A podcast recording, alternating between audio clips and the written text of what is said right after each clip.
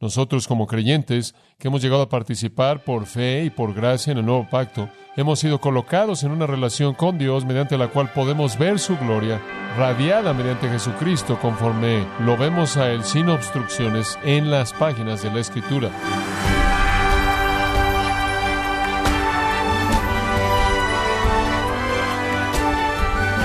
Le damos la bienvenida a esta edición de Gracia a vosotros con el pastor John MacArthur.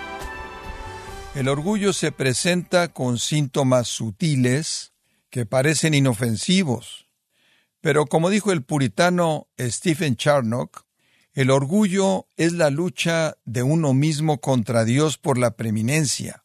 Fin de la cita.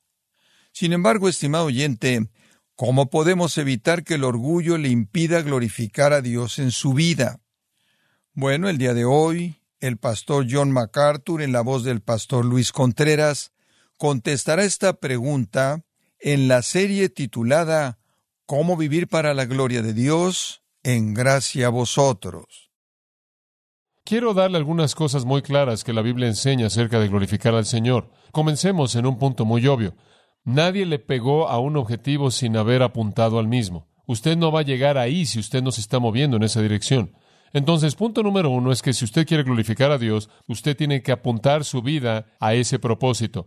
Usted tiene que apuntar su vida a ese propósito. En otras palabras, la meta misma de su vida es la gloria de Dios. Ese es el punto focal. En eso consiste su vida. Hacia ese fin dirige usted su vida. Apuntar su vida a este propósito significa que usted prefiere la gloria de Dios por encima de cualquier otra cosa. Pero permítame darle una segunda cosa que significa. Significa que usted sufre cuando Él sufre significa que usted siente dolor cuando Él es deshonrado. Hágase usted la pregunta, ¿siento dolor cuando Dios es deshonrado? Si la respuesta es sí, entonces usted está viviendo para su gloria. Dice usted, ¿qué quieres decir con eso? Estoy hablando de empatía. Le voy a decir una cosa con toda seguridad. A quien usted ama más, tiene la mayor atención de su corazón. Y si ellos sienten dolor, usted lo siente, ¿verdad? Usted ve a ese hijo pequeño y preciado que Dios le ha dado y cualquier cosa que viene a esa vida, que trae dolor a esa vida pequeña, carga el corazón de usted. Vea ese cónyuge que Dios le ha dado, lo que viene a su vida, a la vida de ella o de él, para destrozar esa vida que usted ama tanto, desgarra su corazón, el de usted. ¿Se siente igual acerca de Dios? ¿Entiende usted la empatía hacia Dios, la empatía, compasión hacia Dios? ¿Tiene usted un corazón de compasión en términos de sentir el dolor que Dios siente cuando su nombre es vituperado, deshonrado? El Salmo 69.9 es una gran ilustración de esto. Usted no tiene que buscarlo, únicamente se lo voy a citar. Salmo 69, 9.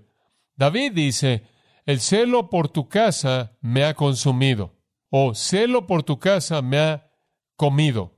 ¿Qué quiere decir con eso? Bueno, lo que él quiere decir es que estoy tan apasionadamente consumido con el honor y la gloria de Dios que me consume. El celo es una palabra maravillosa, celo es un concepto tremendamente rico. Celo es una mezcla.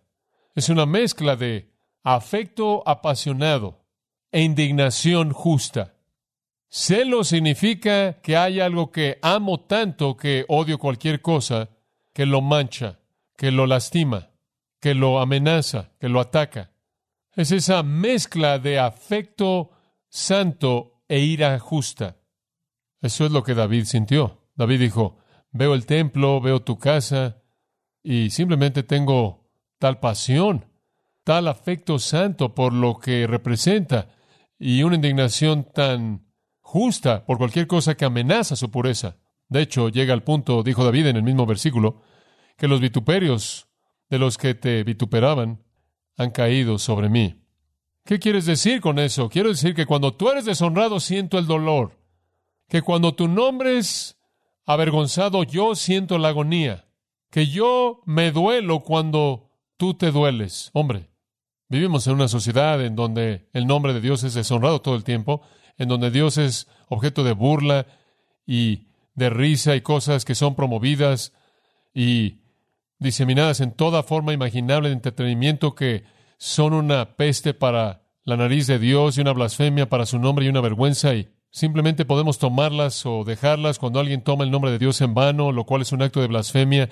¿Acaso su sangre hierve, siente empatía, siente la vergüenza, el dolor, el vituperio cayendo sobre usted que cae sobre él, cuando nuestra sociedad ataca a Dios en tantas maneras que lo hace? ¿Siente usted el dolor? ¿Siente la vergüenza? ¿O está usted tan aislado que no siente nada?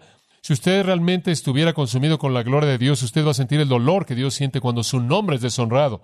Y ciertamente desde un punto de vista personal, si ese es su sentimiento, usted no va a querer deshonrarlo, porque usted no va a querer añadir a su dolor.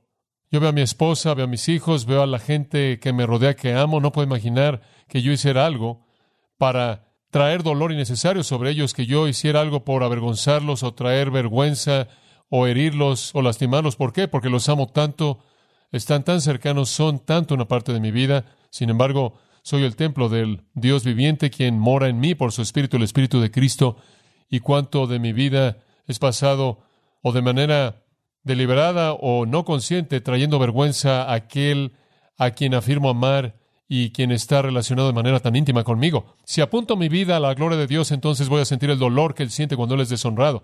Y si lo siento profundamente lo suficiente, no voy a querer deshonrarlo. Esta fue la actitud de Jesús realmente en Juan 2. Cuando Jesús comenzó su ministerio, Él fue al templo. Él vino como el profeta que dijo que Él vendría a su templo. Y en Juan capítulo 2, Él fue al templo y Él encontró cosas que no le gustaron. Y Él encontró a los cambistas y Él encontró bueyes y ovejas y palomas que estaban todos siendo vendidos ahí para ser usados como sacrificios a precios exorbitantes. Estaban engañando a la gente con el tipo de cambio que tenía que llevarse a cabo porque la gente vino de todo el mundo antiguo.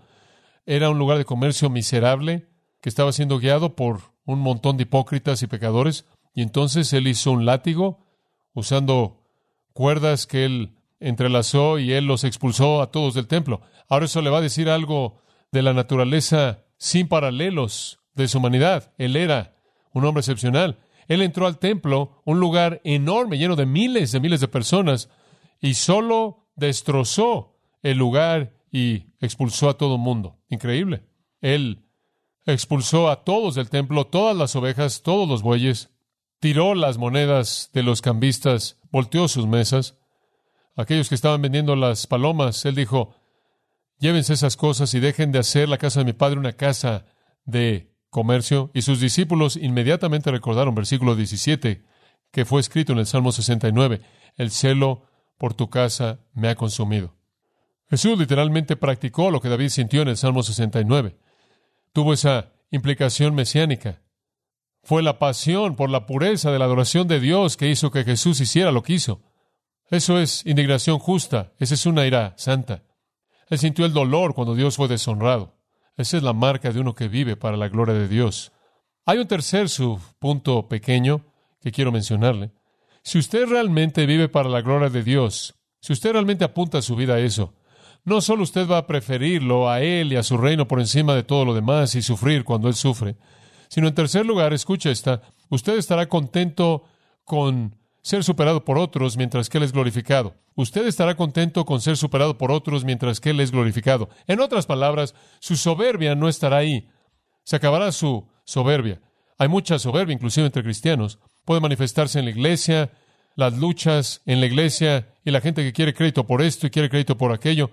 Hace años atrás alguien me dijo que fue su perspectiva basada en su experiencia en la iglesia, que cuando Satanás cayó, él aterrizó en las bancas del coro, porque él vio tantos celos y tantas luchas y cosas insignificantes acerca de quién es el que canta el solo y demás. Inclusive el doctor Criswell dijo años atrás que él estaba teniendo tantos problemas con el coro, todo el mundo discutiendo acerca de quién iba a cantar qué, que simplemente decidió tener un domingo de testimonio y él dijo, era una noche de domingo al año. Cualquier persona que quisiera desfilar y pasar por la plataforma y cantar una estrofa de lo que quisieran, y él dijo que de esa manera se deshizo de todos un domingo por la noche.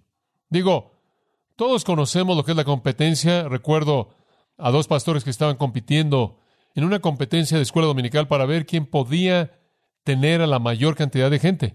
Y el que perdió se enfermó. Nunca olvidaré leer eso. Él estaba tan concentrado en términos emocionales con ganar. El ego puede ser un factor grande. Queremos crédito por esto, crédito por aquello. Queremos ser el predicador maestro más noble o el más respetado. Pero si usted está apuntando únicamente a la gloria de Dios, entonces no importa lo que le pase a usted. Usted puede humillarse como Jesús y tomar la forma de un siervo. Usted puede ser objeto de burla o la gente le puede escupir o ser encarcelado como Pablo, y realmente no importa, porque lo único que le preocupa es que Dios sea exaltado, que el Señor sea glorificado. Creo que la mejor ilustración y más simple de esto se encuentra en Filipenses capítulo 1. Quiero llevarlo ahí, Filipenses capítulo 1 es un pasaje tan maravilloso. En este pasaje, claro, conforme Pablo le escribe a los filipenses, él está en su primer encarcelamiento. No es en el que murió, ese es un encarcelamiento que vino después. Este fue uno antes. Y claro, una vez que él fue encarcelado, aquellos que lo odiaban, que lo envidiaban, la siguiente generación de predicadores que venía, que tenían un concepto exaltado de sí mismos, querían usar eso como una manera de exaltarse a sí mismos.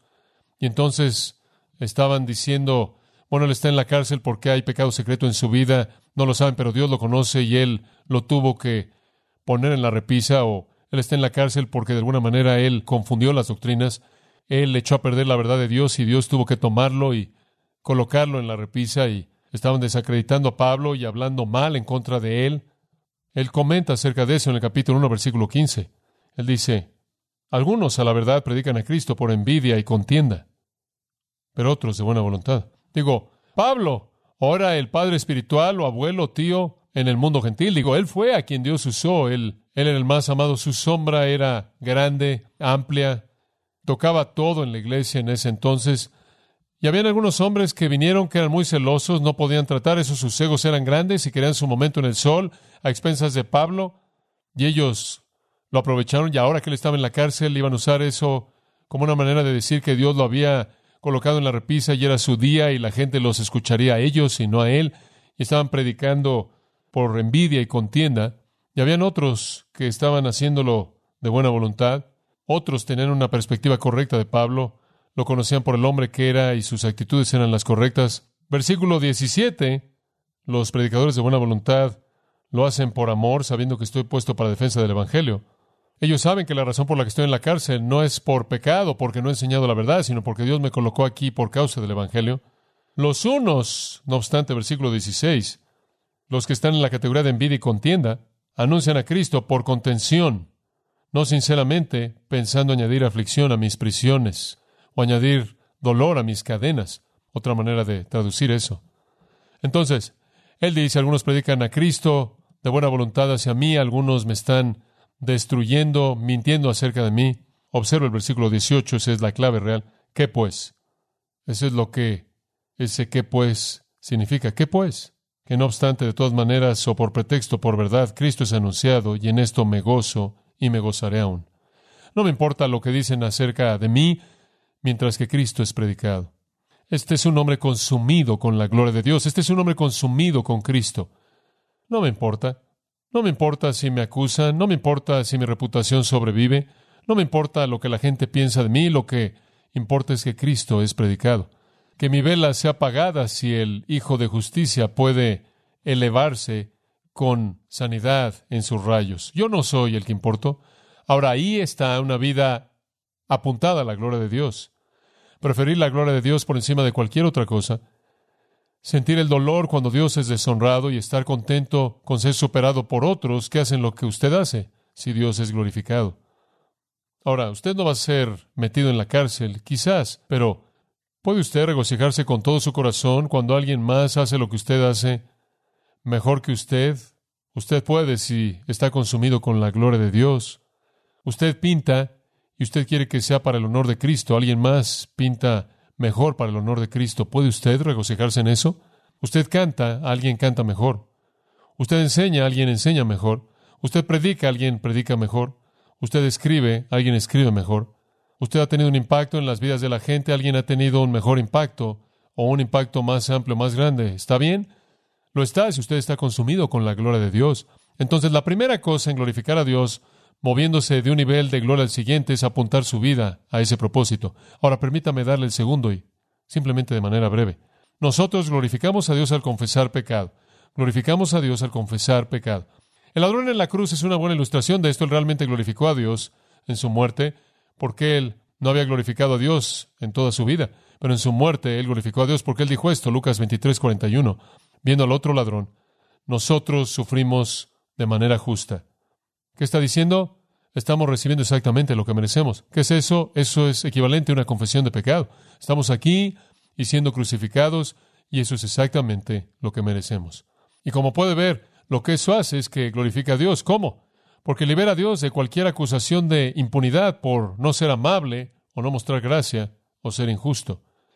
No están levantando sus manos, sus puños en el rostro de Dios como los que están en Apocalipsis 16 y diciendo, ¿qué tipo de Dios eres tú? ¿Por qué dejas que esto nos pase? No, el ladrón dijo, oye, estamos recibiendo exactamente lo que merecemos, pecamos.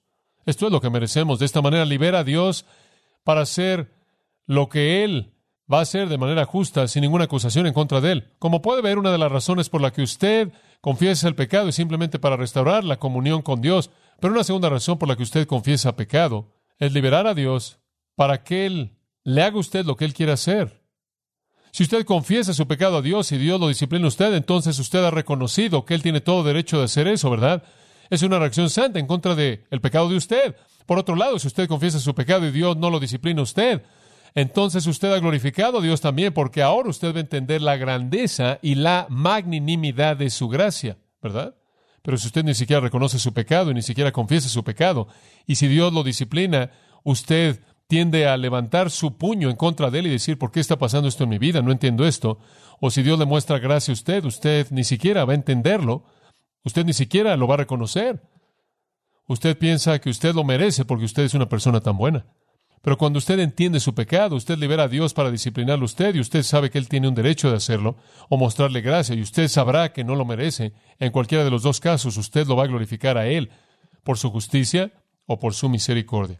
Pero como puede ver, si usted no acepta la responsabilidad por su pecado, entonces Él no recibe gloria de una u otra manera. Ahora vivimos en una sociedad en la que la gente no quiere asumir la responsabilidad por su pecado. ¿No es eso verdad? No son responsables por su pecado, no son responsables por nada en sus vidas. Y como consecuencia, no glorifican a Dios.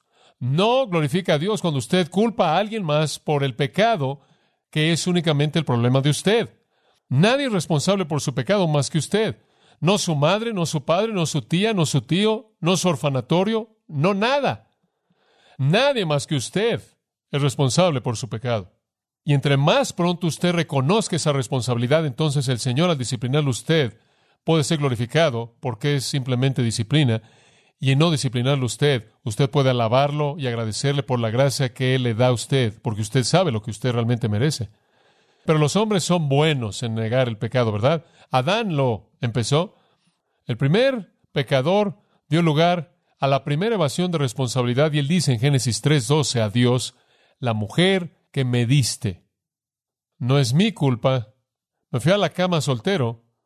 Le voy a decir algo más. No pedí una esposa, ni siquiera sabía lo que era una esposa. No existía cosa tal. Entonces, esto no es una respuesta a oración. Además, Tú podrías haber escogido a quien tú quisiste. ¿Por qué le escogiste a ella? No me diste opción. No fue como si hubiera sido un concurso de belleza y yo podía escoger a la que yo quería. Ciertamente no me estás culpando por este pecado, sí. La mujer que me diste, ¿a quién culpó? A Dios. Él pudo haber dicho, ¿qué sé yo acerca de una mujer? Ciertamente no me puedes hacer responsable. Dios dijo, te hago responsable. Hago a toda persona responsable por su propio pecado. Permítame dar una ilustración de esto. Vaya Josué capítulo 7.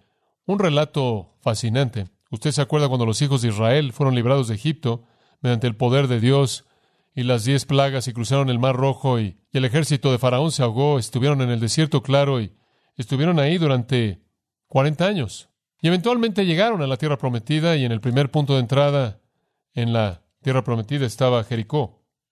Entraron a Jericó y ganaron una gran batalla. Recuerda usted, marcharon alrededor de los muros por siete días y siete veces. Y al séptimo día los muros cayeron y tomaron la ciudad. Dios les había dicho ahora, cuando conquisten la ciudad de Jericó, no tomen nada del botín. ¿Se acuerda de eso? No tomen nada.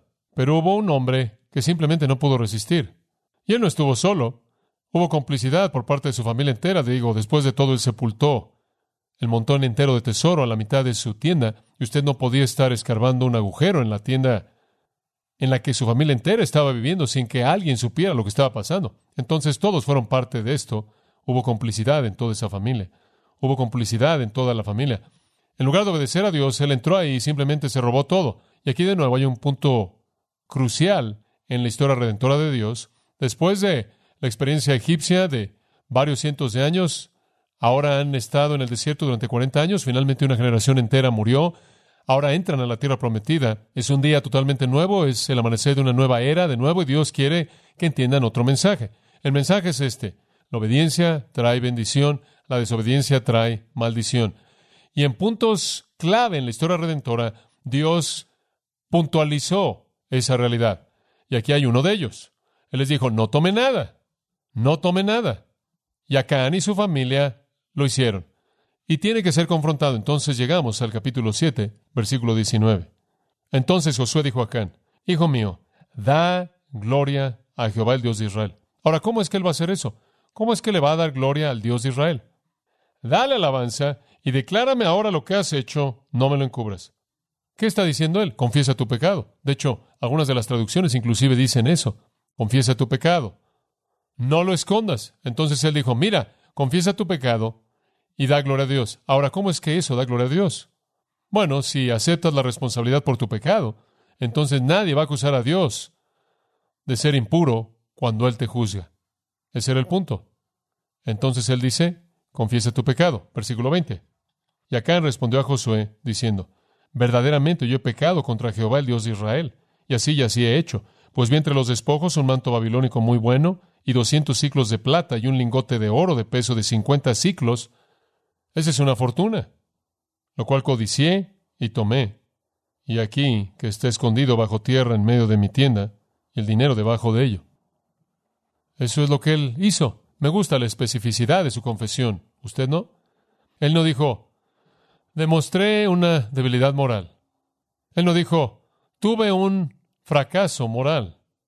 Él dijo, pequé y esto es exactamente lo que hice. Inclusive le dijo en qué orden estaban apiladas las cosas. Josué entonces envió mensajeros, los cuales fueron corriendo a la tienda, y aquí estaba escondido en su tienda, y el dinero debajo de ello. Él fue exacto, simplemente como lo dijo. Y tomándolo de en medio de la tienda, lo trajeron a Josué y a todos los hijos de Israel y lo pusieron delante de Jehová. Debieron haberlo tenido en algunos contenedores y simplemente lo vaciaron.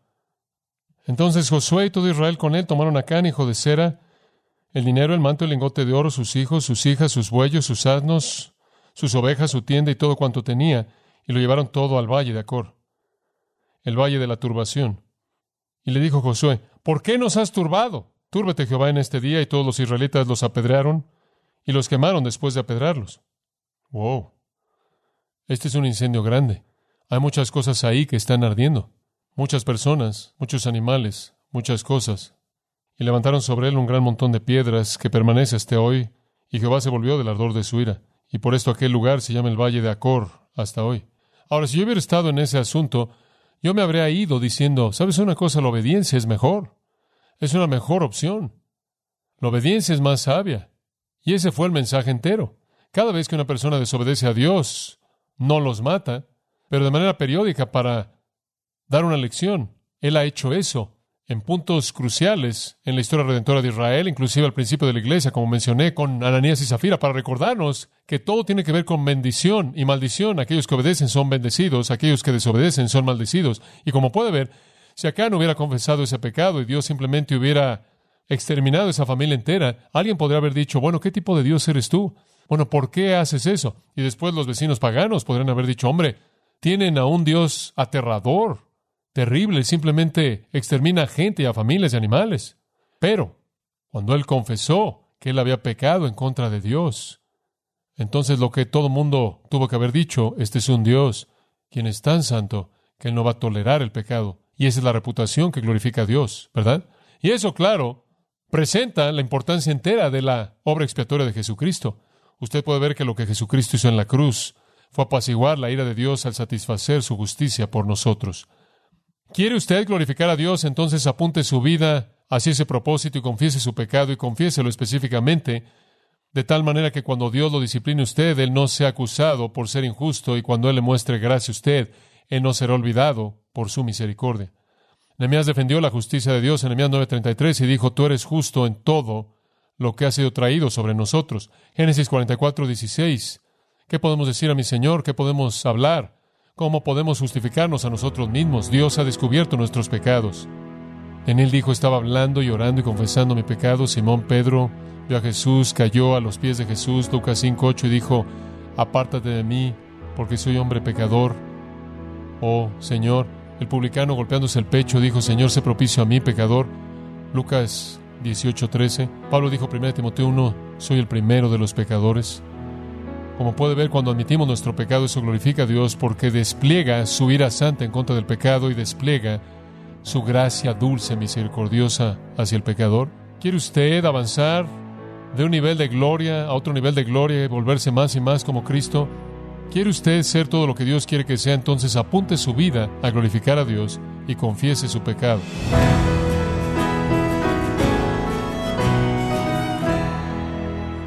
El pastor John MacArthur nos enseñó que cuando nos humillamos delante de Dios con arrepentimiento por nuestros pecados, nos deshacemos de nuestro orgullo y glorificamos a Dios. Estamos en la serie Cómo vivir para la gloria de Dios aquí en gracia a vosotros. Estimado oyente, quiero recomendarle el libro El Ministerio Pastoral, cómo pastorear bíblicamente, en donde John MacArthur y otros maestros del seminario ofrecen aliento y un desafío para los pastores el día de hoy. Adquiéralo en la página gracia.org o en su librería cristiana más cercana.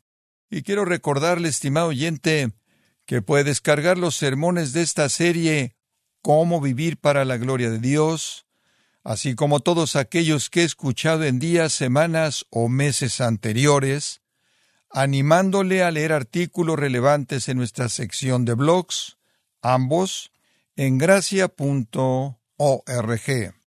Si tiene alguna pregunta o desea conocer más de nuestro ministerio, como son todos los libros del pastor John MacArthur en español, o los sermones en CD que también usted puede adquirir, escríbanos y por favor mencione la estación de radio por medio de la cual usted nos escucha en gracia a vosotros.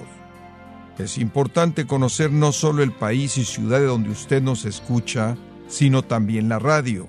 Para quienes contactan nuestro ministerio por primera vez, pueden solicitar una copia del mensaje de promoción sin costo alguno, un mensaje por oyente únicamente. Si usted vive en los Estados Unidos o Puerto Rico, escríbanos a Gracia Vosotros, P.O. Box 4000, Panorama City, California 91412. O puede escribirnos a través del siguiente correo electrónico radio arroba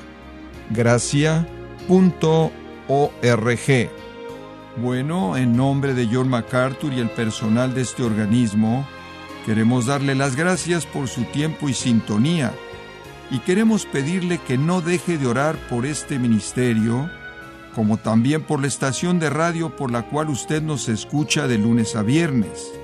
Este es su amigo Miguel Contreras, invitándole a sintonizar nuestra próxima edición para que juntos continuemos desatando la verdad de Dios un versículo a la vez no se lo pierda, aquí en Gracia Vosotros.